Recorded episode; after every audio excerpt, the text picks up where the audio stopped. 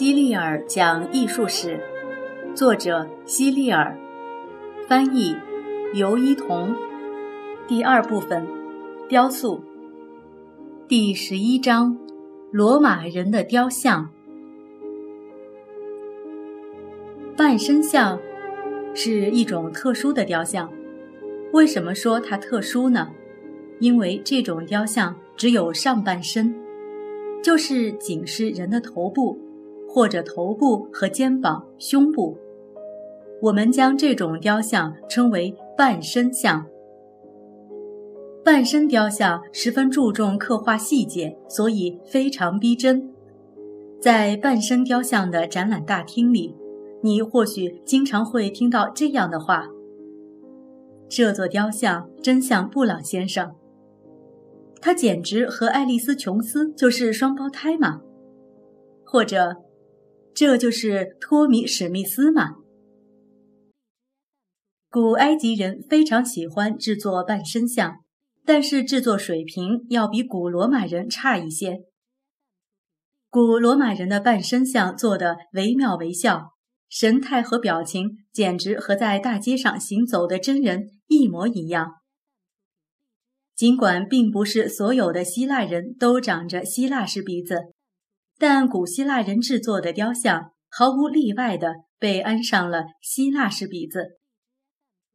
古罗马人不会那样做，他们会如实根据模特的样子来做半身像。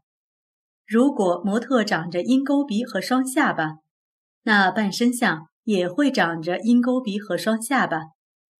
如果模特表情很忧伤，那么半身像的表情也是会很忧伤的。在古罗马，只要能够付得起钱，一个家庭中的每一个成员都会做一尊半身像。这些半身像会世代相传，所以每一个古老家族家里都摆放着许许多多祖先的半身像。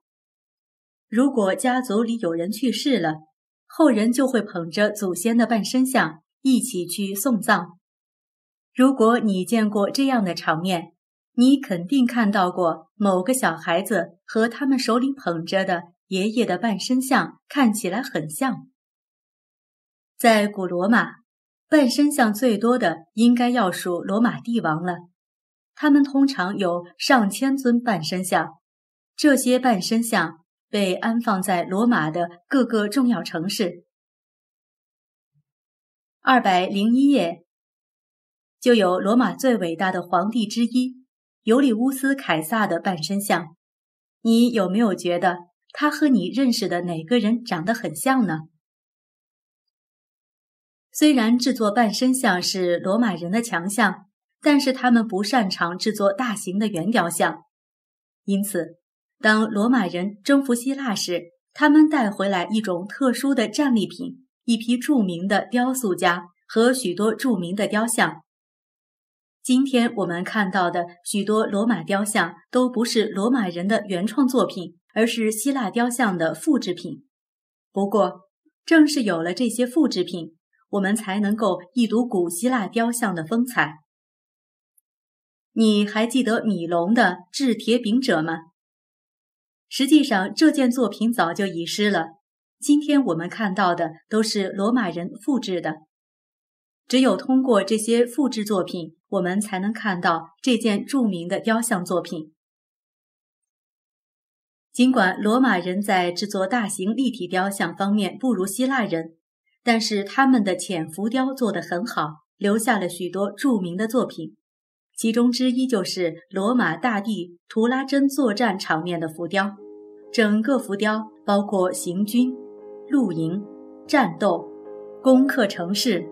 俘获俘虏以及带走战利品等很多个场景，这些浮雕都被刻在一根大理石柱上，带状的浮雕图案就像螺纹一样，自下而上缠绕着柱子，遍布柱身。这根柱子就是著名的图拉真凯旋柱，至今仍然屹立在罗马的图拉真广场上。罗马还有另一处著名的浮雕。那就是奥古斯都和平祭坛上的浮雕。奥古斯都和平祭坛于公元前十三年由元老院下令建造，并于四年之后完工。